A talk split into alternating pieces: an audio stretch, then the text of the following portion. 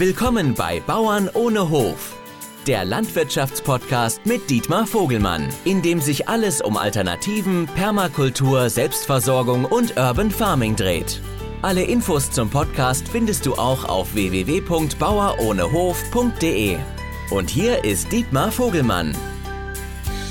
Ja, liebe Hörer, herzlich willkommen zu einer neuen Folge Bauern ohne Hof.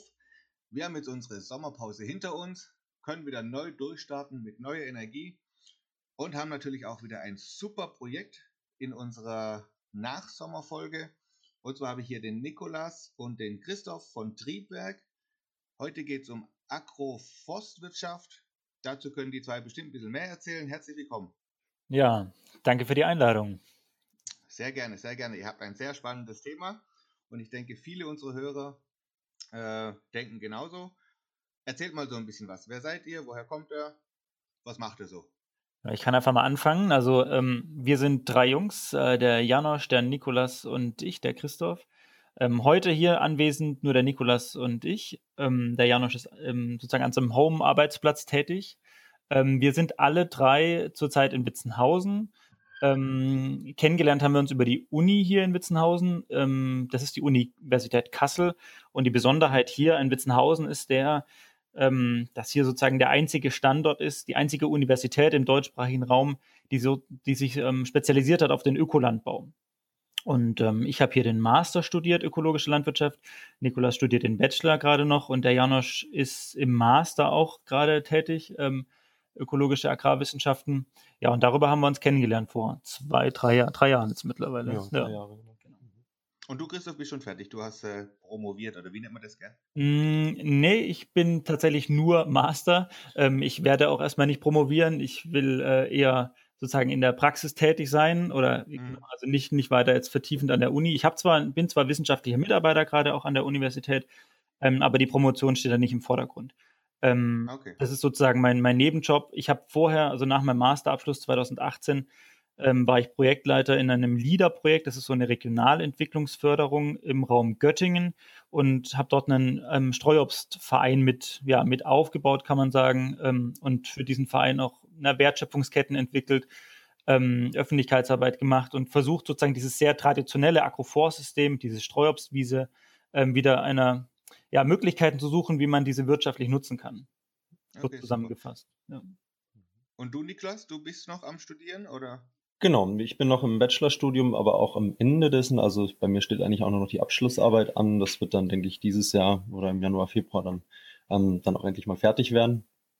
Ähm, genau, und vielleicht nochmal zu dem, was, wie wir uns so kennengelernt haben und auch ein bisschen zu den Besonderheiten hier in Witzenhausen, dem Standort hier, ist, man hat hier als Studierender doch recht viel Freiheiten, auch ähm, in der Lehre selbst tätig zu sein, beziehungsweise ähm, ja, gibt es einfach sehr viele Projekte, an denen man hier im Studium arbeiten kann. Und ähm, wie wir uns drei kennengelernt hatten, war bei der Gründung der Fachgruppe Regenerative Landwirtschaft. Ähm, die haben wir also vor drei Jahren, etwas mehr als drei Jahren ähm, äh, ähm, mitgegründet und das mündete darin, dass wir dann uns wöchentlich mit anderen Studierenden getroffen haben hier in Witzenhausen ähm, und da eben immer so Themenabenden hatten zu den unterschiedlichsten Themen, also von Agroforstwirtschaft über ganzheitliches Weidemanagement, die Methodiken von Nesa und Wenz und, und so weiter.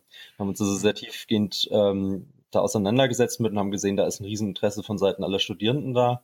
Ähm, und haben recht schnell über eine Promovierende hier an der Uni ähm, dann den Zugang auch bekommen, in die Lehre zu gehen, also hier in so einem ähm, 30-stündigen ähm, Unikurs dann anzubieten. Ähm, und aus dieser Gruppe, die ist jetzt gerade auch Corona-bedingt ein bisschen eingeschlafen, aber es sind wir, haben wir uns kennengelernt in der Arbeit da ähm, und haben eben diese Kurse zusammen durchgeführt und haben einfach gemerkt, wir arbeiten echt gut zu dritt zusammen und haben irgendwie gleiche Ansprüche in unsere Arbeit und so weiter. Ähm, und ja, führen dieser, diesen, diesen Unikurs jetzt ähm, über äh, Christusanstellung eben weiter ähm, und bauen nebenher halt eben auch noch äh, Triebwerk und unser, ähm, unsere Idee ähm, ja, der Planung, ähm, der Bildungsarbeit von Agroforstsystemen äh, und so weiter aus. Also genau, wenn wir das nochmal ein bisschen konkretisieren wollen, also Triebwerk, äh, da steht für uns ähm, die Arbeit von, ähm, die Bildungsarbeit, ähm, zum einen im Vordergrund zu Agroforstsystemen und anderen regenerativen Landwirtschaftssystemen, ähm, aber eben vor allem auch die konkrete Umsetzung. Und das ist eigentlich das, das Kern von dem, was wir machen wollen, ähm, ist eben die Planung und die Beratung dazu. Ähm, und was wir halt eben in der letzten Zeit festgestellt haben, ist immer, ja, man hat sehr viel Interesse von unterschiedlichen Landwirten, ähm, aber äh, dies da eben unterschiedliche Hürden sind. Und meistens kommt es halt eben auch ähm, dazu, dass die Finanzierung aktuell ein bisschen ein Problem ist.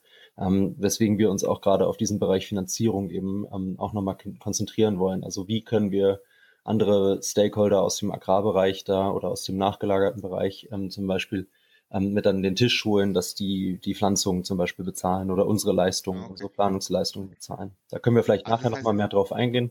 Ja. Und genau, aber. Das heißt, Triebwerk ist jetzt quasi aus einem Studierendenprojekt heraus geboren und ihr seid jetzt ein eigenständiges Unternehmen. Habe ich das richtig verstanden? Sagen wir so in Gründung. Also mhm. wir okay. ähm, sind gerade in der Gründungsphase. Wir erhalten das Hessen Ideenstipendium. Das ist eine Förderung des Hessischen Wissenschaftsministeriums. Ähm, es ist eine sechsmonatige Förderung. Seit Juli sind wir da dabei. Geht noch mhm. bis Ende Dezember. Und ähm, genau, wir, es wird sozusagen der Lebensunterhalt finanziert. Ähm, so dass wir uns der, der Ideenentwicklung oder der Geschäftsmodellentwicklung widmen können. Das okay, ist für uns eine Riesenchance, weil wir einfach die Zeit bekommen, ähm, unsere anderen Jobs können wir ein bisschen zurückfahren und ähm, ja, wir können uns einfach darauf konzentrieren. Das heißt ja, eure Idee ist ja, kommt gut an. Ich meine, so ein Stipendium wird ja auch nicht jeder kriegen. Genau. Mhm. Und äh, das ist was, wo sich die, das Land oder wahrscheinlich damit auch auseinandersetzt und sagt, okay, das ist was, was man fördern kann. Genau, also wir sind in einem Verbund von, ähm, ich weiß nicht wie viel, über zehn Projekten aus ganz Hessen, von hessischen Hochschulen und Universitäten, sind wir eben eines. Ähm, da wird alles Mögliche gefördert und genau, wir sind das einzige Projekt ähm, in diesem Jahr oder in diesem Durchgang jetzt von der Universität, von, aus dem Standort Witzenhausen. Ähm, genau, und aber das, der Bewerbungsprozess ist nicht ohne. Genau, wir hatten auch am Anfang gedacht, ob das wirklich durchkommt, aber äh, kam tatsächlich durch, haben uns natürlich sehr, sehr gefreut. Mhm. Ähm, und wir sind in einem anderen Programm jetzt auch noch mit drin. Oder die Idee kam gut an. Die Universität Kassel hat uns nominiert. Wir sind, mhm. ähm, es findet demnächst eine Abstimmung statt, äh, wo man sozusagen für unsere Idee oder für unser Geschäfts-, unsere Geschäftsidee wählen kann, stimmen kann. Aber da können wir nachher vielleicht noch kurz was zu sagen. Ja, genau. Ja. Vielleicht, vielleicht reden wir mal so ein bisschen über das Agroforstwirtschaft mhm. überhaupt. Also, mhm. was ist es überhaupt? Was kann man sich darunter vorstellen? Mhm. Ja, jetzt haben wir uns beide angeguckt, wenn wir reden. Klass, klassische Frage, äh, die wir natürlich immer wieder bekommen. Ähm, mhm. ja, Im Prinzip die Definition, die ein bisschen ja, technisch vielleicht klingt, ist einfach die Kombination von mehrjährigen Kulturen, sprich Bäumen, aber auch eben Sträuchern, ähm, mit äh, ähm, oder die Integration von mehrjährigen Kulturen ähm, auf ähm, Agrarflächen, sprich Grünland wie auch Ackerland ähm, um eben ökologische, soziale und ökonomische Vorteilswirkungen zu generieren. Das heißt, das ist, ähm, und das ist natürlich eine Produktionsmaßnahme, also es ist keine klassische Naturschutzmaßnahme oder so, wie man das kennt, sondern es geht hier wirklich um, um ähm, ja, richtige Produktionssysteme. Das wird auch gern, mhm. also ich betone das deswegen, weil das einfach gern vergessen wird. Aber das ist das, was für uns auch die Agroforstwirtschaft so attraktiv macht. Also wir sehen darin die Agroforstwirtschaft bringt viele ökologische und äh, vor, vor, allem ökologische Vorteile, aber sie ist mhm. eben auch ein, kann auch ein wirtschaftliches Standbein sein. Und das ist unser Fokus bei Triebwerk. Wir wollen solche Konzepte, solche Systeme entwickeln und entsprechend dann umsetzen, sodass einfach in die Produktion ähm, der, der, der, die Nachhaltigkeit in Form von Umwelt- und Naturschutz äh, integriert wird. Genau. Und, und das, ja, um das konkret das mal runterzubrechen, ähm, ja. ja. genau, was, was, also das war jetzt sozusagen die technische Definition, um das mal irgendwie ähm, sich da Bilder mal im Kopf hervorzurufen. Ich hatte vorhin schon gesagt, Streuobstwiese ist ein klassisches Agroforstsystem. Wir sagen ein historisch traditionelles Agroforstsystem, ähm, weil man dort eben die Bäume auf eine, in erster Linie heutzutage Grünland integriert oder damals auch integriert hat auf Ackerflächen ähm, um eben Obst zu generieren, Brennholz, aber eben auch ähm, Fleisch oder auch irgendwelche Ackerkulturen. Mhm. Ähm, was man auch kennt, sind diese Kurzumtriebsplantagen, also schnell wachsende Gehölze wie Weiden und Pappeln in erster Linie, ähm, die man aber eigentlich nur zum, ja, für Energieholz nutzt. Das wird dann meistens in Streifenweise angebaut. Ähm, oder dann Wertholz, dass man äh, einzelne Bäume auf Flächen, äh, Flächen pflanzt und die dann über mehrere Jahrzehnte, also viele Jahrzehnte, aufastet. Also man, man managt die dann richtig, damit am Ende dann, Ende der Nutzungszeit, ein sehr hochwertiges Holz dann erntbar ist. Mm, okay. Also das heißt eher, äh, ich sage jetzt mal so ein Zwei-Nutzen-System. Also das, äh, wie, wie, wie, kann ich es ausdrücken? Also ich habe das Feld, die, den Acker auf der einen Seite mhm. und entweder Obst, Nutzholz, Brennholz oder irgendwas in die Richtung auf der anderen Seite. Das System dient als aber nicht zum irgendwelchen Bodenaufbau oder Verbesserung. Also ich sage jetzt mal, es gibt ja auch diese stickstofffixierende Bäume zum Beispiel, äh, sondern es ist eher auf zwei, äh, auf zwei Nutzungen ausgelegt. Ähm, ja, nein. also ähm, du hast recht in der Nutzung, von der Nutzungsseite her gesehen, äh, hast du recht, da hat man meistens einen Fokus auf ähm, die, die, landwirtschaftliche Kultur, die man halt eben drunter hat, ne, Ackerland oder Grünland, mhm. oder eben und dann eben daneben auch noch die, zum Beispiel die Wertholzproduktion. Ähm, das schließt aber nicht aus, dass man damit zum Beispiel einen Bodenschutzeffekt hat oder eine, eine, höhere Stickstoffdeposition durch Laub. Eigentlich ist genau das die Stärke von dem System, dass man das mhm. alles mit integriert, ohne als, als, als netten Bei, äh, Nebeneffekt.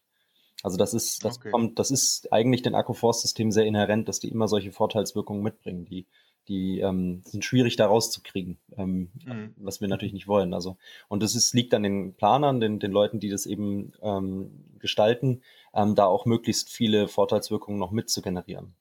Ähm, und wir sehen natürlich auch, ähm, also wir setzen eigentlich in unseren Planungen auch immer sehr stark auf die ähm, Biodiversität, weil man gerade bei so langfristig angelegten Akkuforstsystemen da gewisse Stärken hat, ähm, also ne, man hat weniger ähm, Schädlingsverbreitung und so. Vor allem wenn, würde man in den meisten Akkuforstsystemen eben auch nicht spritzen oder so. Das vertragen mhm. auch die meisten Baumkulturen überhaupt nicht. Ähm, also ist das auch eigentlich immer eine Maßnahme, die äh, mit einer gewissen Extensivierung ein, einhergeht, ähm, was das angeht. Ähm, genau, also man eigentlich sind Akkuforstsysteme immer stark damit verbunden, sehr viele ökologische Vorteilswirkungen mitzubringen. Ähm, also eben, wie gesagt, Bodenschutz, Bodenerosionsschutz, was ja auch ein Riesenthema ist, ähm, mhm. damit mehr oder weniger problemlos integrieren in, in seinen Betrieb, ähm, ohne dass das irgendwie stört, ohne dass es eine unproduktive Fläche wird oder wie man das halt mit klassischen solcher ähm, Natur- oder Umweltschutzmaßnahmen so kennt. Mhm, okay. Und, und ich sag mal, was für eine Fläche bräuchte man, um so ein Konzept umzusetzen? Also ich sage jetzt mal, ich habe jetzt einen Hektar oder, oder zehn Hektar an Ackerfläche wie würde jetzt sowas äh, visuell ausschauen? Dass ich immer, ich sag mal, einen Streifen Acker habe, dann vielleicht einen kleinen Streifen, wo, wo dann die Bäume wachsen, dann wieder so ein metrischer Breite an, an, an äh, Feld oder wie, wie würde das ablaufen? Genau, also das ist ähm, die, die Technik ist tatsächlich ein wichtiger Faktor, den wir berücksichtigen, weil ein Ziel ist es eben, und da kann man wieder sich sozusagen die Sträubswiesen mal in, in, in, in Erinnerung rufen, ähm, die technisch einfach sehr unpraktisch sind, die neuen oder modernen Agroforstsysteme, die wir planen, ähm, sind eben so ausgelegt, dass man keinerlei oder so wenig wie möglich Einschränkungen hat, mit, äh, mit der maschinellen Technik da äh, zu bearbeiten. Das heißt, wir wählen immer ein Vielfaches der, der Maschinenbreiten aus, sodass ich sozusagen ganz normal wirtschaften kann und einfach die kleine, diesen kleinen Streifen dann auslasse, wo die, wo die Bäume wachsen. Mhm. Und ähm, wenn, wenn jetzt zum Beispiel jemand zu uns herkommt und sagt, wie du, sagt, ich habe jetzt 10 Hektar, wie sieht das dann aus? Dann fragen wir erstmal, was willst du denn machen? Also was ist denn, was ist denn dein Ziel mit der Fläche? Die einen sagen, ich will was für meine Kinder machen, ich will eine Wertsteigerung, die anderen sagen, ich will die Artenvielfalt erhöhen oder ich will Kohlenstoff speichern oder ich will Obst ernten ähm, mhm. oder Energieholz. Also wir richten uns da sehr danach, was, was denn die Bewirtschafter oder die Bewirtschafterinnen dann, dann damit machen wollen, weil das sind letzten Endes die, die diese Fläche ähm, dann auch pflegen und managen müssen. Und das Management ist bei der Agroforstwirtschaft einfach ein ganz wichtiges Element. Okay. Und der wirtschaftliche Teil ist ja, das ist ja eine rechnerische Sache. Okay, ist der Nutzen des, des, Streifens an, an, an Bäumen, Sträuchern, was auch immer, ist es Mehrwert, wie wenn ich das als äh, normale, normales Getreide oder, oder Frucht irgendwie ansetzen würde? Äh, das kommt natürlich darauf an, welches man da jetzt sich anschaut. Ähm, aber wenn man jetzt zum Beispiel in den Obstbereich geht, dann ähm, kennen wir das ja, da sind ja, ne, oder generell auch in den Sonderkulturbereich, wo ich jetzt auch die ganzen Beeren, Gehölze und so hin ähm, dazu würde, die schaffen ja viel höhere ähm, Umsätze pro Flächeneinheit. Also mhm. das ist durchaus auch was, wo man halt einfach erstmal eine, eine riesige Umsatzsteigerung ähm, schaffen kann im Betrieb. Also ähm, da sprechen wir schnell von Umsätzen, die man aus dem Kartoffelbereich oder so kennt. Und ähm, das ist eine der Stärken, wo wir halt eben sehen, natürlich gibt es da auch äh, entsprechende Kosten, die da dann gegenüberstehen. Also ähm, man muss natürlich auch das Zeug ernten und dafür braucht es Menschen. Arbeitsintensiv, ne? Genau, es ist äh, punktuell dann natürlich auch arbeitsintensiv, richtig.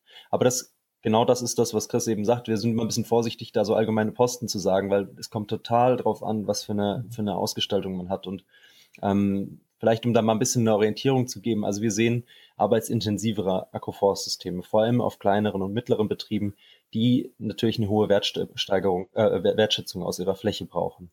Hm. Betrieb mit 200 Hektar, 300, ne, was es da noch für Größen gibt, die, die, die werden nicht hingehen und auf 10 Hektar dann nochmal hier ähm, irgendwie ein bisschen Apfel machen oder sowas. Das ist, das ist auch unrealistisch. Also da kommen dann hm. eher arbeitsextensivere Agroforstsysteme, wo man vielleicht auch die Arbeiten in den Lohnunternehmer auslagern kann, wie man das eben klassischerweise kennt aus der, wie es bisher gemacht wird. Also unser Ansatz ist immer, die Akkuforstsysteme so zu integrieren, dass es möglichst ja, ähm, ohne, ohne Einschränkungen geht und auch ja, passend zu den Betriebsstrukturen ist. Also wie gesagt, wir können nicht in einem, einem riesigen Betrieb irgendwie dann andrehen, ein ganz intensives Akkuforstsystem irgendwo zu machen. Der hat überhaupt nicht die Vermarktungsstruktur in der Regel dafür. Ne?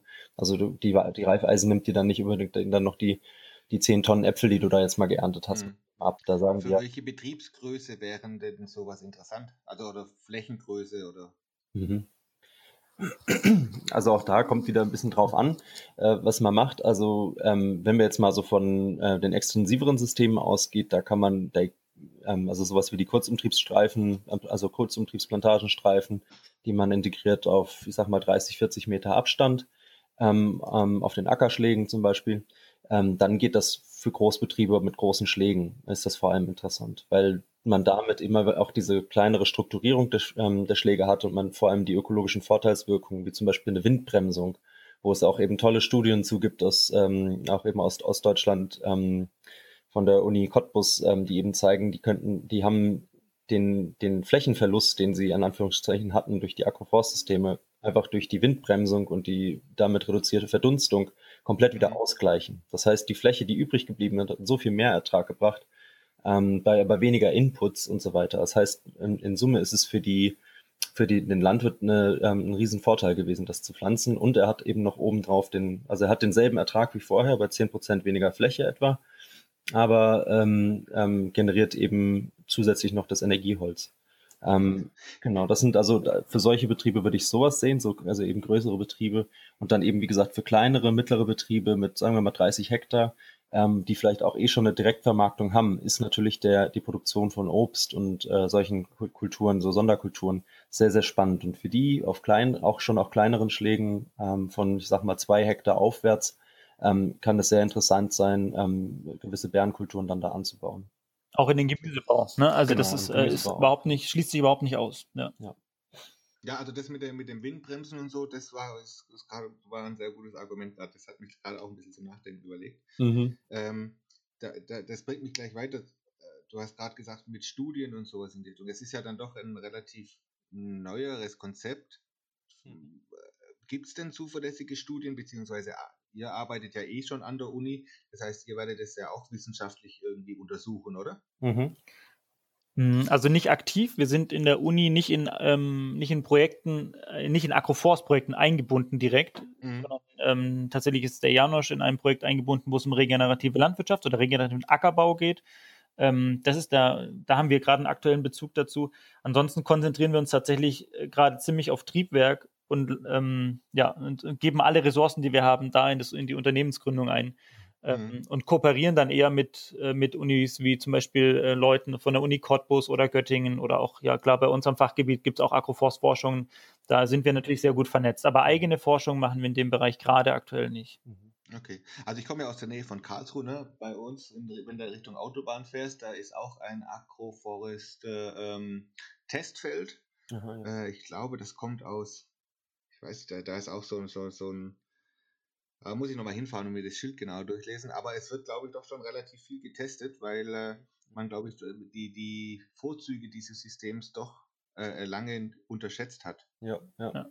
Also genau, um das nochmal aufzugreifen, was du auch vorher gefragt hast, ist, also es gibt ähm, in Deutschland noch relativ wenig Forschung. Da ist maßgeblich eigentlich die ähm, äh, Uni Cottbus eben sehr stark gewesen, jetzt auch in Bezug auf die ähm, Kurzumtriebsplantagen. Und ähm, man sieht, dass die Forschungsergebnisse, die da ähm, eben auch generiert wurden, entsprechend auch von der ähm, Politik dann angenommen wurden. Jetzt gibt es auch im Land Brandenburg ähm, eben sind da eigentlich so die Vorreiter, die auch sagen, hey, wir wollen die Agroforstwirtschaft bei uns haben. Wir sehen, das bringt ganz, ganz viel, also hier gerade Winderosion und solche Themen mhm. ähm, oberflächlicher, ähm, ähm, äh, also ähm, Verschmutzung von Oberflächenwasser kann man natürlich auch äh, stark minimieren. Also sowohl Stickstoff wie auch Akkuchemikalien, die abfließen, werden da einfach gebremst und aufgehalten und kommen nicht in, das, äh, in die Oberflächengewässer.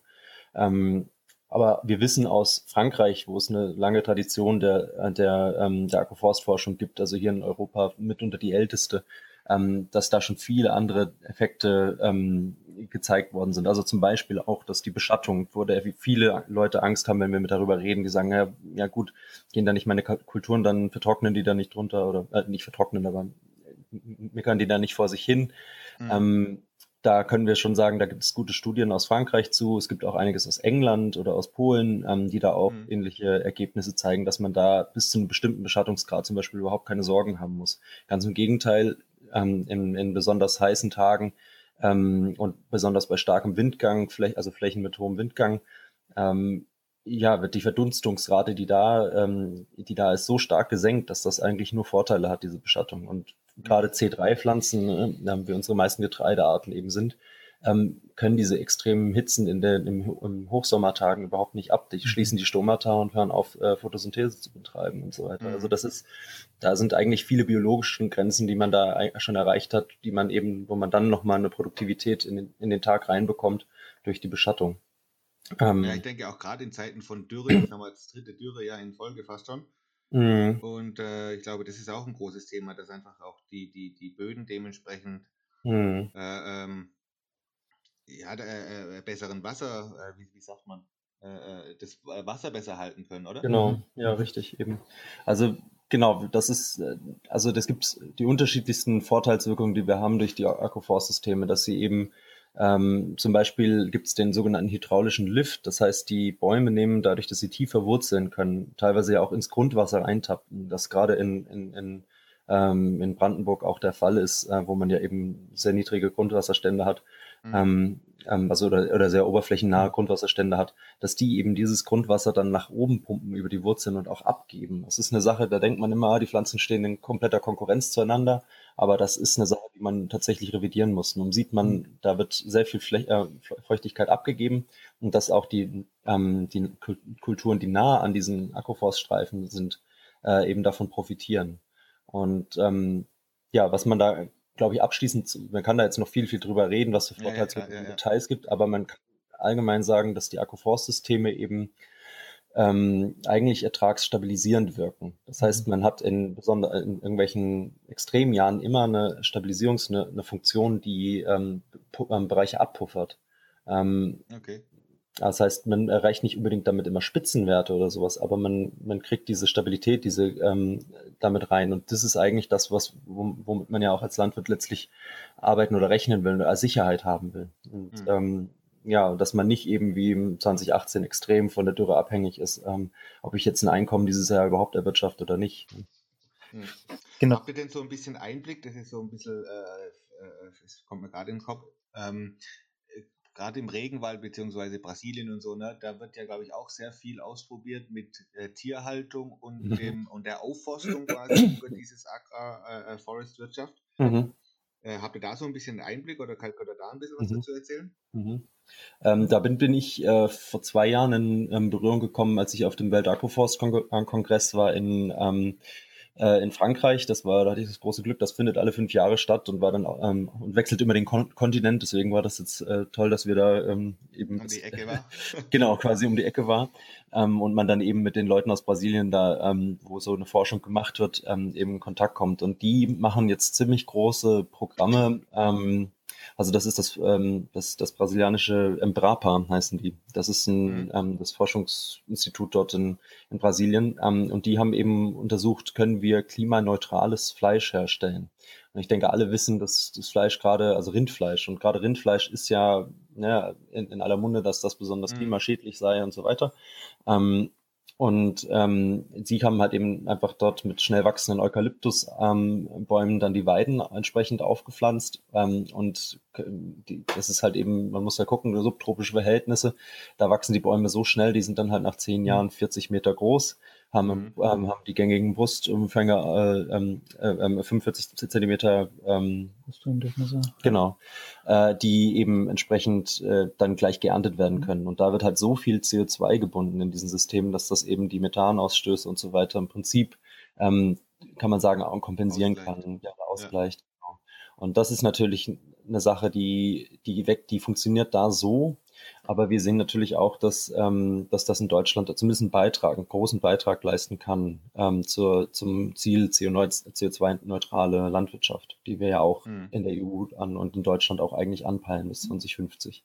Also da sehen ja, wir eigentlich. braucht halt die Studien, dass die Politiker davon überzeugt werden. Genau, ja. Da gibt es gute Modellierungen, Hochrechnungen, dass das auch in Deutschland geht. Also sowohl auch was die Ertragssteigerung angeht, wie viel mehr man auf einer Fläche erzielen kann und wie viel mehr CO2 dann dort auch gebunden werden kann. Mhm. Wobei als politisches Argument wird immer wieder genannt, von Seiten eben auch der Politik, ähm, dass kein Interesse bestünde aus der Praxis. Mhm. Und es natürlich, äh, da beißt sie die Katze irgendwie auch in den Schwanz, äh, solange es keine Förderung gibt, ähm, äh, machen es die wenigsten Landwirte mhm. und Landwirtinnen. Ähm, und dann äh, im Gegenzug äh, sagt die Politik, es gibt kein Interesse. Also ähm, wenn die Interessensbekundungen aus der Praxis da sind, dann ist es ein wichtiger Druck, wichtiges Druckmittel und ein wichtiger Hebel, ähm, um auch eine Förderung auf politischem Wege hinzubekommen. Und da tut sich mhm. auch einiges.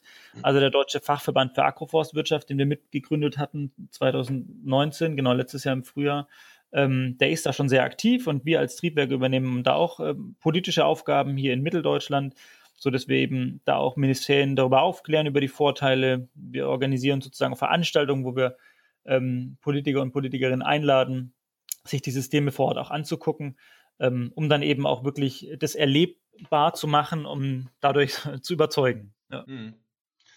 Ja, dann, dann reden wir doch mal noch so ein bisschen über Triebwerk, würde ich sagen, also gerade über eure Firma. Mhm. Ähm, wo, wo kommt denn die Motivation her? Ich meine jetzt klar, ihr habt jetzt beide Landwirtschaft studiert, beziehungsweise alternative Landwirtschaft oder ökologische Landwirtschaft. Mhm. Ähm, warum dieser Fokus auf Agroforstwirtschaft? Hm, ich kann ja mal anfangen. Also ich habe Umweltwissenschaften studiert im Bachelor in, äh, an der Uni Göttingen. Also Ökosystemmanagement hieß das oder heißt das, dieser Studiengang. Und wir haben uns sehr, sehr viel mit den Problemen der Welt beschäftigt. Und irgendwann hatte ich darauf keine Lust mehr. Ich war, das war so niederschmetternd, sich nur mit den Problemen zu beschäftigen, so dass ich mich aktiv auf die Suche gemacht habe, was gibt es denn für Lösungen? Wir müssen doch mhm. lösungsorientiert denken. Und das genau. lösungsorientierte Handeln macht ja auch viel mehr Spaß. Ähm, das andere ist, macht einen nur irgendwann depressiv. Und ähm, dann kam ich über den Weg äh, des Cradle to Cradle, das ist so ein Kreislaufwirtschaftsprinzip. Ähm, dann hatte ich, die, hatte ich da Regionalgruppen auch aufgebaut und ähm, war in dieser, in dieser Richtung aktiv. Das ist ein sehr positiver Ansatz. Ähm, Gibt es auch einen Verein so und so weiter. Und dann hatte ich, dann hatte ich meinen Studienort gewechselt äh, zur Uni Kassel und wollte dann dieses Prinzip auf die Landwirtschaft übertragen wissen. Und ähm, dann hatte ich eben die Mitstreiter gefunden, die, den ähnlich, die, die ähnliche Vision hatten. Wir müssen sozusagen mehr als nur nachhaltig sein. Wir wollen ja nicht den Status quo erhalten, wie er ist, sondern wir müssen einfach viel wieder gut machen, was wir über die letzten Jahrzehnte, Jahrhunderte, Jahrtausende irgendwie auch ähm, ähm, kaputt mhm. gemacht haben. Ähm, genau, und das ist ja sozusagen, das steckt ja auch in diesem Begriff regenerative Landwirtschaft. Wollte ich gerade sagen, ja, genau.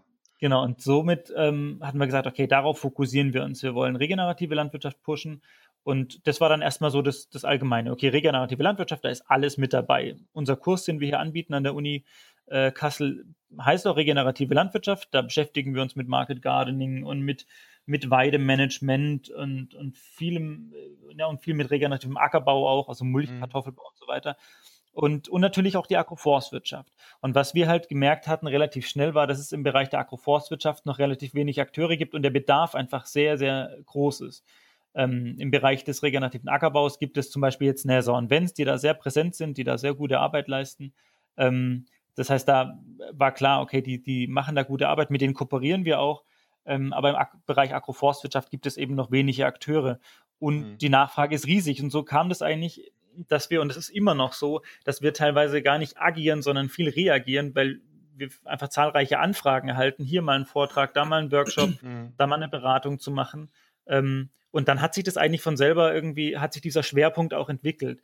Und verstärkt wurde das Ganze noch ähm, dass wir das, dass wir von der Uni sozusagen den, die, den Rat bekamen, uns für dieses Stipendium zu bewerben. Und dafür braucht man einfach eine schlüssige, schlüssige Idee. Und diese Idee dann der Agroforstwirtschaft war einfach so greifbar, ähm, dass wir die dann gewählt hatten. Und für dieses Stipendium sind wir tatsächlich mit der Agroforstwirtschaft, ähm, also da wurden wir ausgewählt, weil wir die Agroforstwirtschaft als Geschäftsmodell äh, eingebracht hatten. Aber im Grunde behandeln wir eben ähm, den großen Themenkomplex der regenerativen Landwirtschaft, mhm. Weil wir eben mhm. Agroforstwirtschaft als ein wichtiges Kernelement der regenerativen Landwirtschaft verstehen. Und ja, okay. auch dazu sei nochmal gesagt, nicht jedes Agroforstwirtschaft nicht jedes Agroforstsystem ist per se regenerative Landwirtschaft. Also wenn ich mir einfach Kurzumtriebsplantagen äh, pflanze auf, auf eine riesige Fläche mit dem gleichen Klon, dann hat es wenig von regenerativer Landwirtschaft. Dann ist es eine andere Monokultur, mhm. aber ähm, regenerativ ist das noch nicht. So ähm, legen wir einfach auch Wert drauf, mit dieser Vision auch immer im Hintergrund ähm, die Agroforstsysteme zu planen. Auf regenerativer Basis. Genau, also für uns, also, ist, um, ja. das mal, um das mal nochmal noch greifbarer zu machen, für uns ist es auch wichtig, wie werden zum Beispiel die Ackerstreifen oder wie wird die Beweidung zwischen den Agroforstsystemen praktiziert. Da ähm, sagen wir, okay, das Agroforstsystem kann so und so aussehen, aber schau mal her, ähm, wie du deine Tiere ähm, managst oder wie du den Ackerbau betreibst, auch da können wir sozusagen die nächsten Schritte Richtung Regeneration gehen. Okay. Also vielleicht, um das nochmal ähm, aufzugreifen, diese, diese Idee oder wie wir bisher Agroforst, äh, natürlich Agroforstwirtschaft, die regenerative Landwirtschaft äh, definieren, ist als ein Agrarsystem oder Landbausystem, ähm, bei dem ähm, die Ressourcen, die sozialen, die ökologischen und die ökonomischen Ressourcen. Ne? Also das sind die drei Säulen der Nachhaltigkeit, dass die nicht nur erhalten werden, sondern eben beständig ausgebaut werden. Äh, das ist das Ziel. Ähm, und wir sehen vor allem den Schlüssel darin, die ökonomischen, äh, die ökologischen äh, Interaktionen ähm, wieder zu fördern, zu ähm, in den Vordergrund zu stellen und durch positive Wechselwirkungen, die dadurch entstehen, eben auch die ökonomischen und sozialen Vor Vorteilswirkungen zu generieren. Ähm, mhm. Das klingt jetzt alles ein bisschen abstrakt, aber ich wollte das einfach mal nochmal darstellen. Ähm, und das ist, das ist sehr, sehr ähnlich, wie eben halt auch die Kollegen von Nesa Wenz vorgehen. Also, ne, die, die machen zum Beispiel dann diese Dinge wie äh, Kompost-Teespritzung, der wir wissen, von dem wir sehen, äh, da gibt es ähm, Reaktionen ähm, von Seiten der Pflanze, dass sie zum Beispiel die Photosyntheserate erhöhen und deswegen mhm. eben produktiver wird. Ähm, das heißt, wir, okay. wir, wir befeuern diesen, diesen biologischen Prozess der Pflanze von außen und äh, fördern diese Pflanzen äh, im Wachstum. Ähm, und dadurch äh, ja, gibt sie auch zum Beispiel mehr ähm, Kohlenstoff an den Boden ab, also macht dadurch Humusaufbau. Das heißt, wir setzen immer durch kleine Stellschrauben irgendwelche Kettenreaktionen im Ökosystem oder im Agrarsystem dann eben, ähm, ja, die, die setzen wir in Gang. Ähm, und das geht eben durch auf, auf unterschiedlichen Ebenen. Das geht also auf der Pflanzenebene, das geht auf der Bodenebene, das geht aber auch auf Landschaftsebene und auf Betriebsebene. Und ähm, all diese Teile müssen irgendwie miteinander zusammenarbeiten. Das auch erst, das klingt jetzt irgendwie wieder hochkompliziert, das ist es im Detail eigentlich nicht. Und das können auch die meisten Landwirte selber machen oder verstehen. Ähm, das braucht einfach ein bestimmtes Mindset dafür oder eine bestimmte bestimmtes Verständnis, was eben Sachen sind, die wir durchaus auch in unseren Seminaren dann eben vermitteln. Jetzt heißt, wir können das ja mal an einem Beispiel machen. Ich bin jetzt ein, ein, ein kleiner Landwirt und äh, möchte gerne so ein bisschen umstellen auf regenerative Landwirtschaft und möchte dieses Agrar-Forest-System bei mir einführen. Mhm. Wie könnt ihr so, so einem Landwirt helfen oder wie unterstützt ihr? Mhm. Also da machen wir zuerst, ähm, ist relativ klassisch in der Beratung natürlich äh, immer erstmal eine generelle Abfrage. Wir wollen ein relativ klares Bild bekommen von dem, von der, von der Betriebssituation des Landwirts und von der, also sowohl der sozialen Situation, wie viele Mitarbeiter hat der Betrieb, ähm, sowie von der ökonomischen Situation, wie läuft der Betrieb gerade, jetzt ohne da in die ähm, zu tief jetzt irgendwie in ähm, in, den, in, den, in, den, ähm, in den Abrechnungen rumzuwühlen mhm. und so. Aber einfach aus Selbsteinschätzung auch der Landwirte, wie stehe ich denn da? Und dann auch mal einen Blick in die Zukunft zu werfen. Ist mein Betrieb zukunftsfähig aktuell, so wie er dasteht? Und, und aus dem Ganzen, aus dieser Grundlage, da machen wir uns erstmal ein Bild und dann gehen wir eigentlich auf den Betrieb, schauen uns den Betrieb an, reden mit den Leuten und sehen und dann kommt eigentlich schon sehr viel raus. Wo sind die Bauchschmerzen? Wo hat man die Stellen, die gut laufen auch? Das mhm. ist ja auch sehr wichtig. Nicht jeder Betrieb läuft der automatisch schlecht ist. Mhm. Ich kann nicht sagen, sondern ähm, und wie können wir dann eben diese, diese positiven Aspekte nutzen, um zum Beispiel dann auch die, die negativen zu überbrücken? Ähm, und äh, oder da, dagegen anzugehen. Und dann aus dem entwickeln wir eigentlich meistens eine Vision oder ein Konzept für den Betrieb. Wo soll der in fünf Jahren, zehn Jahren oder so stehen?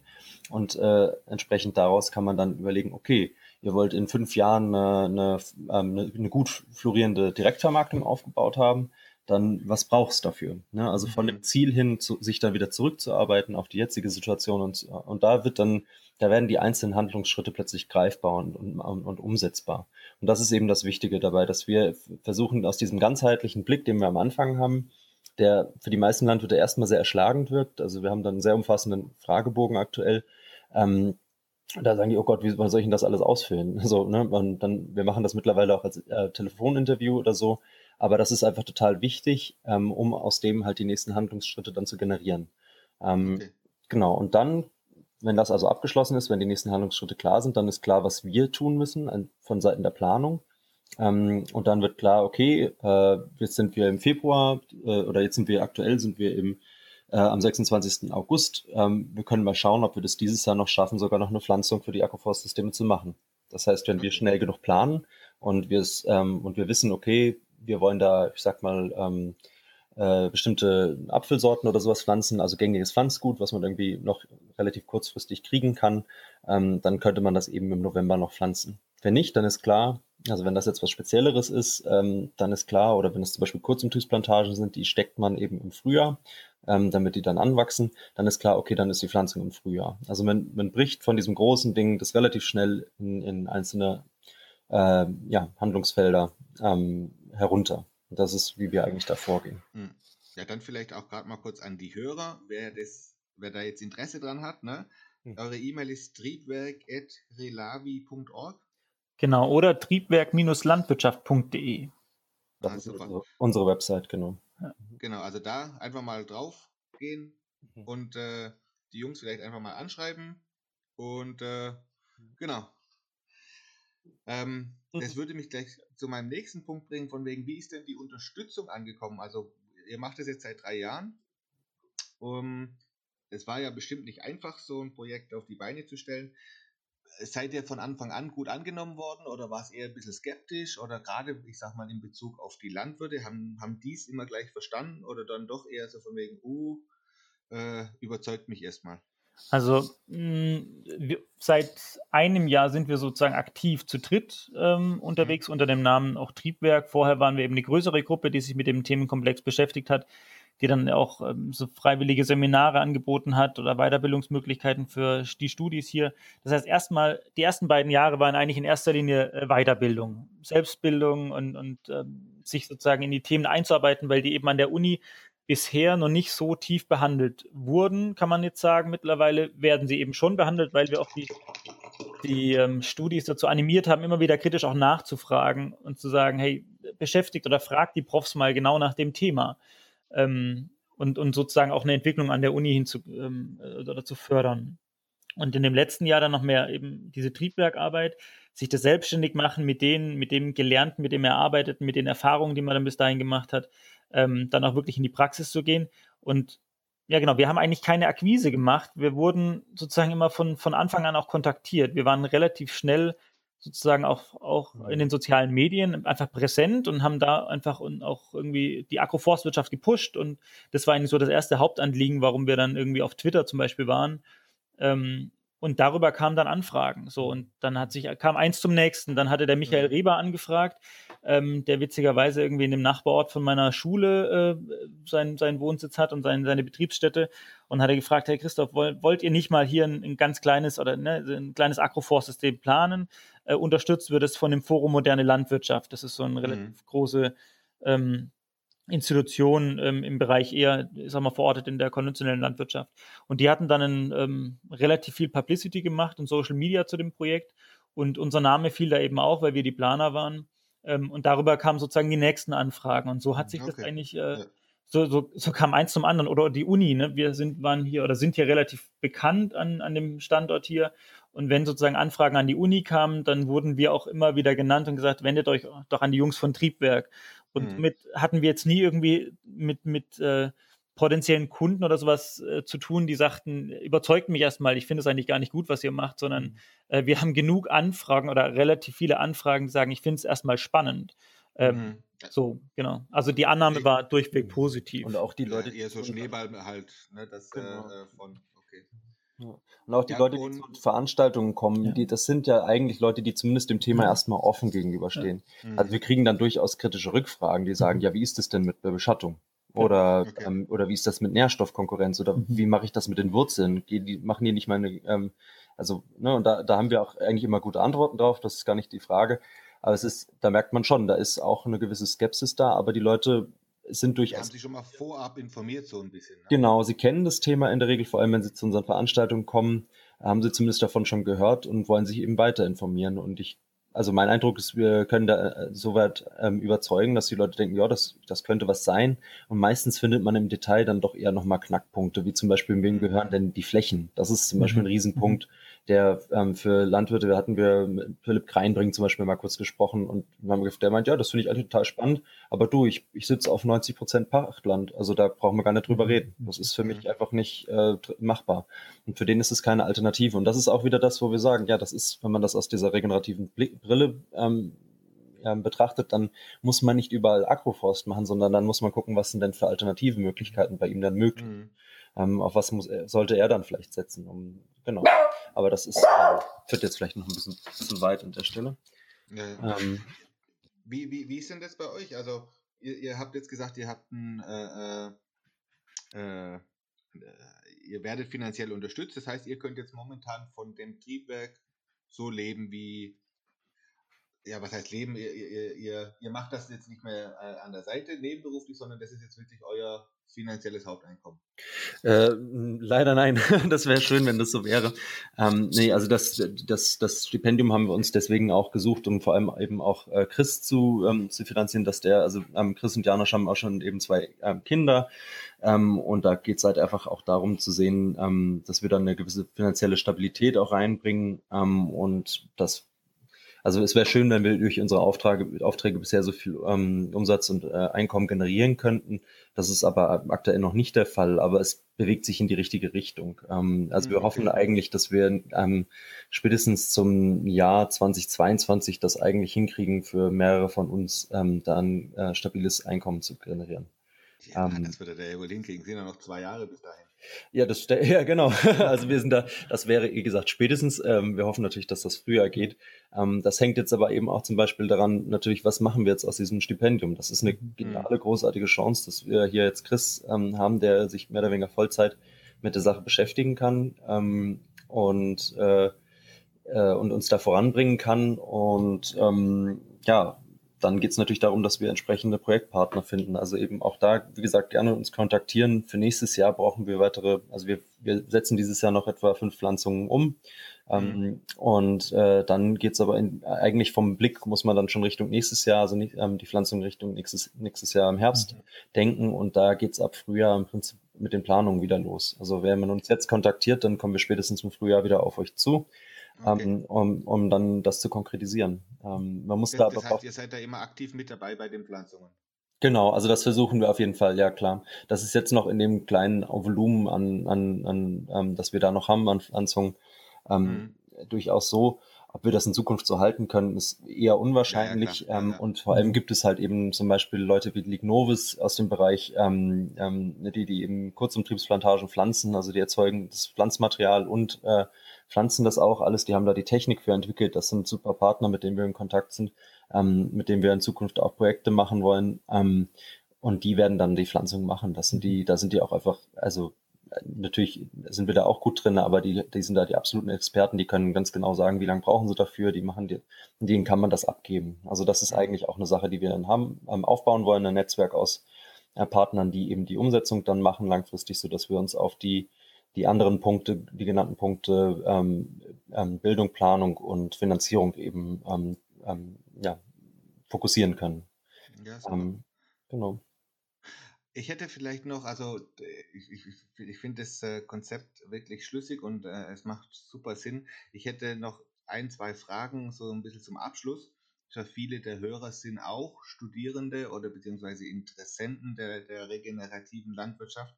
Mhm. Und äh, welche, äh, äh, welchen Tipp würdet ihr den Leuten geben, die auch so ein Projekt umsetzen möchten oder, oder, oder so ein Studieren, Studienprojekt äh, in, die Wege leiten, in die Wege leiten möchten? Ähm, welche Tipps und Tricks habt ihr jetzt oder welche Erfahrungen habt ihr gemacht bei der Umsetzung? Mhm. Mhm. Hm. Also, das ist eine gute Frage. Das ist nicht so einfach zu sagen. Das ist, das ist ja so ein langer Prozess. Ne? Mhm. Also der, jetzt, wir sind ja, wir arbeiten jetzt schon unter dem Namen ähm, seit einem Jahr zusammen. Da haben wir vor allem ja erstmal Bildungsveranstaltungen gemacht und so weiter. Also letztes Jahr auf den ähm, Öko-Feldtagen, da ging das so richtig los. Auch mit dem, dass wir sagen, wir sind Triebwerk und wir haben da die, das Fachforum weitergedacht gemacht und so weiter. So fing das irgendwie an. Aber das geht ja jetzt auch von dem irgendwie in diese Richtung Planung, Beratung und so weiter. Ähm, ja, ich, ich kann mal sagen, wie die Göttinger das gemacht haben. Also wir kooperieren mit der Akkuforst-Gruppe in Göttingen. Mhm. Ähm, und die sind jetzt auch seit einem knappen Jahr, glaube ich, dabei. Und das waren auch mhm. Studis, die gesagt haben, wir wollen, wir wollen mehr Agroforstwirtschaft. Das ist, das wollen wir. Und da haben sie sich Mitstreiter gesucht und jetzt ist eine Gruppe von fünf bis zehn Personen, ähm, die einfach überlegt haben, okay, wie können wir es machen? Und dann sind sie zur Uni und haben gesagt, wir wollen ein Seminar anbieten. Und dann haben wir sie darin auch unterstützt, das inhaltlich auszugestalten. Und jetzt ist es ein relativ, also wirklich sehr gut besetztes ähm, ähm, Online-Seminar, offen für alle. Tatsächlich, das ist irgendwie auch Corona geschuldet, dass es jetzt online ist, mhm. aber dafür können auch alle mitmachen. Planung von Agroforce-Systemen. Sechsteilige Veranstaltung, je zweieinhalb Stunden. Ähm, super coole Sache und ähm, das haben die organisiert und somit starten die jetzt auch in dem Bereich einfach. Ähm, mhm. Und einfach loslegen. Ich würde sagen, wenn, ja. wenn man für die Sache brennt, mhm. dann loslegen, sich Mitstreiter suchen, dann wird es einfacher. Also ich ja, finde, ja, das, das, sind wir aber auch, wir sind da, wir sind absolute Teamplayer. Mhm. Ich finde, das macht vieles einfacher. Ähm, und es gibt einem nochmal einen größeren Schub, wenn man tatsächlich zusammen an der Sache arbeitet. Ähm, mhm. Aber einfach loslegen. Mhm. Das, äh, genau. Gleichgesinnte suchen und gucken, wie, wie, wie, ja, alles klar. Ja, das ist doch schon mal ein Tipp. Der, der, das äh, ist eigentlich so der, der Tipp, den die meisten geben, dieses einfach machen, gar nicht lange drüber überlegen. Ich, ich denke auch, wenn man irgendwas gerne macht oder wenn man wofür brennt, dann äh, ist die Umsetzung erstmal zweitrangig. Also das kommt, vieles mhm. kommt eigentlich auch automatisch. Ja. Mhm. ja. Also wir haben da für unsere Arbeiten damals äh, total gerne bis spät in die Nacht dran gesessen, um unseren Kurs da zum Beispiel das erste Mal umzusetzen. Und das ist eine Sache, das beflügelt, so das motiviert, mhm. das, also mich hat das total im Studium auch gepusht, dass ich da wieder mhm. Lust hab, bekommen habe, auch auf die anderen Lehrinhalte. Ähm, genau, und man, man bereitet sich einfach auf nichts so gut wie vor wie den ersten Unikurs, den man, ähm, den man macht an der Uni, weil man selber ist man ja plötzlich der Dozent und weiß ja. alles und, äh, und so. Und also das ist, ähm, da hat man ja noch eine gewisse Verantwortung und das ist was ganz anderes, als in einem, in einem Modul mhm. irgendwie einen Vortrag zu halten, wo man dann am Ende benotet wird und einem, ja, wenn man gerade das Thema doof fand und dann ist einem die Note egal, dann macht man halt, macht man es halt nicht ja. so gut. Das geht da halt nicht. Ich, glaub, ne? ich glaube, das auch, wenn du, wenn du dann gleich so eine Resonanz dafür bekommst und, und die Leute das gut finden und sagen, wow, das ist ja spannend und, und erzähl mehr. Ja. Ich glaube, das beflügelt dann auch noch so ein bisschen mehr. Ja. Und wenn man also weil du ansprachst, irgendwie Studierende, ähm, was ich auch wichtig finde, das Studium einfach selbst in die Hand zu nehmen. Mhm. Vielleicht ist es das, also ist es auch einfacher in Witzenhausen, weil es äh, nicht so groß ist und weil hier das auch wirklich, ähm, ja, es wird auch nicht gefordert, aber es ist ermög wird ermöglicht, das auch selbst ähm, ähm, ja selbst irgendwie aktiv in die Hand zu nehmen. Ähm, das finde ich immer ganz schön bei, bei, bei Niki hier, ähm, wie er das macht. Er ist ja noch im Bachelor, aber er kann, äh, ne, er geht aktiv auf die Profs zu und sagt, ich möchte aber jetzt bei dem BWL-Prof meine, also statt eine Prüfung zu machen, eine Projektarbeit schreiben über äh, Ökonomie von Esskastanien. So, und dann nutzt er sozusagen die mhm. Prüfungsleistung, um ein Thema zu bearbeiten, wo, was er sowieso gerne gemacht hätte, ähm, mhm. und kriegt sozusagen noch ein Feedback von dem Prof dazu. Also wenn man an der Uni ist, hat man so viele Möglichkeiten, man muss sie aber einfach aktiv äh, einfordern. Ich ja. finde gerade, ich meine, wir kennen es nicht mehr anders, wir sind alle Generation Bachelor, Master. Im Diplom war das wohl ja mal anders, hat man, äh, hat man uns gesagt. Aber deswegen, äh, nehmt das Studium selbst in die Hand, geht auf die mhm. Profs zu. Oftmals wird es auch äh, begrüßt und sagen, Eigeninitiative von Studis finden wir gut. Ähm, mhm. Und dann, ähm, ja, dann kann man da sehr selbstständig auch die, sich, sich auch selber weiterbilden und das Studium wirklich so nutzen, wie man es, ähm, ja, wie man zur eigenen Weiterbildung und nicht jetzt irgendwie eine, eine, Prüfung schreiben von so Themen, auf die man vielleicht gar keine Lust hat. So. Ja, ja, ja, so, so das, das muss ich jetzt machen, aber ja, genau. genau ja. Also das geht ja, dann alles sehr viel einfacher, genau. Ja. Und vielleicht nochmal zu dem Thema, wie gründet man nachher dann die Firma? Oder wie, ich meine, das ist bei uns ja, wir haben Ne, man kann das, man muss das vielleicht gar nicht mit dem Ziel erstmal angehen. Mhm. Keiner uns hat, von uns hatte das so per se als Ziel damals gehabt, zu sagen, okay, wir werden damit nachher selbstständig oder sowas. Das ist dann auch aus dem so gewachsen und den Raum sollte man dem Ganzen auch geben. Und mhm. gleichzeitig habe ich das aber ganz schnell gemerkt, dass mit, mit Janosch und Chris, äh, da sind zwei, das sind erstens super smarte Typen Und auf der, der anderen Seite, die haben auch richtig Bock und ich sehe, die wollen auch weitergehen. Also man, man findet dann auch die, die, geeigneten Partner aus so einer Gruppe wieder. Mhm. Also es gibt dann Leute, die haben Lust, mal was zu machen und so. Das ist ja. super und fein und gut ähm, weil die auch immer dann an der Stelle sind, wenn, wenn man sie braucht und wenn es gerade mal Not am Mann ist. Aber so, so man, man, meistens kristallisiert sich ja schnell so ein, so ein Kernteam raus. Und aus mhm. denen kann man dann schauen, wenn man merkt, okay, jetzt haben wir ein, zwei solche Kurse gemacht, kann ich mit denen gut und so. Das ist so aus dem eigentlich gewachsen. Also ähm, wahrscheinlich hätten wir uns ohne das vielleicht nie kennengelernt. Das, mhm. das weiß man nicht. Ne? ja, ja. Ist, also diese Chance muss man sich da selber geben. Mhm. ja, das, das ist, äh, ist bei allem so eigentlich. Mhm. Aber äh, ihr zwei, Christoph Niklas, Nikolas. Ja. Es war ein nettes Gespräch. Ich bedanke mich ganz herzlich, dass ihr mit dabei seid, mhm. dabei wart. Wo, habt ihr noch irgendwas, was ihr unbedingt loswerden wollt? Mm, ja, vielleicht eines. Ähm, du hattest ja vorhin schon Werbung gemacht für uns. Vielen Dank. Ja, ja. Wir, wir sind auch, gerne nochmal. wir sind auch auf den ähm, Social Media wie Facebook, Instagram und Twitter vertreten und YouTube. Wir haben einen relativ ähm, nicht großen, aber wir haben einen YouTube-Kanal, wo wir unsere Vorträge oder auch Vorträge von anderen Referenten oh. und Referentinnen hochstellen, ähm, wo man sich einfach auch selber weiterbilden kann zu verschiedenen Themen der regenerativen Landwirtschaft. Und ähm, genau, wenn ihr Lust an den Themen habt oder auch selber mitmachen wollt, irgendwas machen wollt, ähm, wir sehen oder verstehen Triebwerk als zwar klar als Unternehmen, was wir gründen wollen, aber letztendlich soll daraus eine Plattform entstehen, die mit dem Hauptziel, die regenerative Landwirtschaft weiter in die Praxis zu bringen. Und wenn ihr Ideen habt, wie ihr euch irgendwie beteiligen könnt oder sowas, dann schreibt uns gerne an. Ja. Jawohl, triebwerk.relavi.org. Genau. genau. Ja. Und, und alle Social Media Kanäle alle unter Triebwerk, oder? Genau. Mhm. Also Triebwerk äh, Relavi, glaube ich, ist das mal. Ja, Triebwerk Relavi ist äh, ja. das meistens. Ja, und dir, Dietmar, auch vielen Dank, dass du ja. uns eingeladen hast und äh, danke für diesen spannenden Podcast. Ähm, ja, sehr gerne, sehr gerne. Also hat mir gut gefallen. Ja. Ja, uns auch. Wir werden uns wiederhören. Wir werden uns wieder in ein paar Jahren, wenn er dann wirklich sagt, okay, jetzt haben wir es geschafft, jetzt sind wir hier voll ja. dabei, dann, dann machen wir mal nochmal eine Serie. Ja, sehr gerne. Das, das, freut uns doch. Ja. ja. Okay, lass uns in Kontakt bleiben. genau. Also an die Hörer, Triebwerk, Agra-Forest-Wirtschaft, äh, Agroforstwirtschaft. Genau. Ja. Äh, das war's für heute. Freut mich, dass ihr eingeschaltet habt, dass ihr mit dabei wart.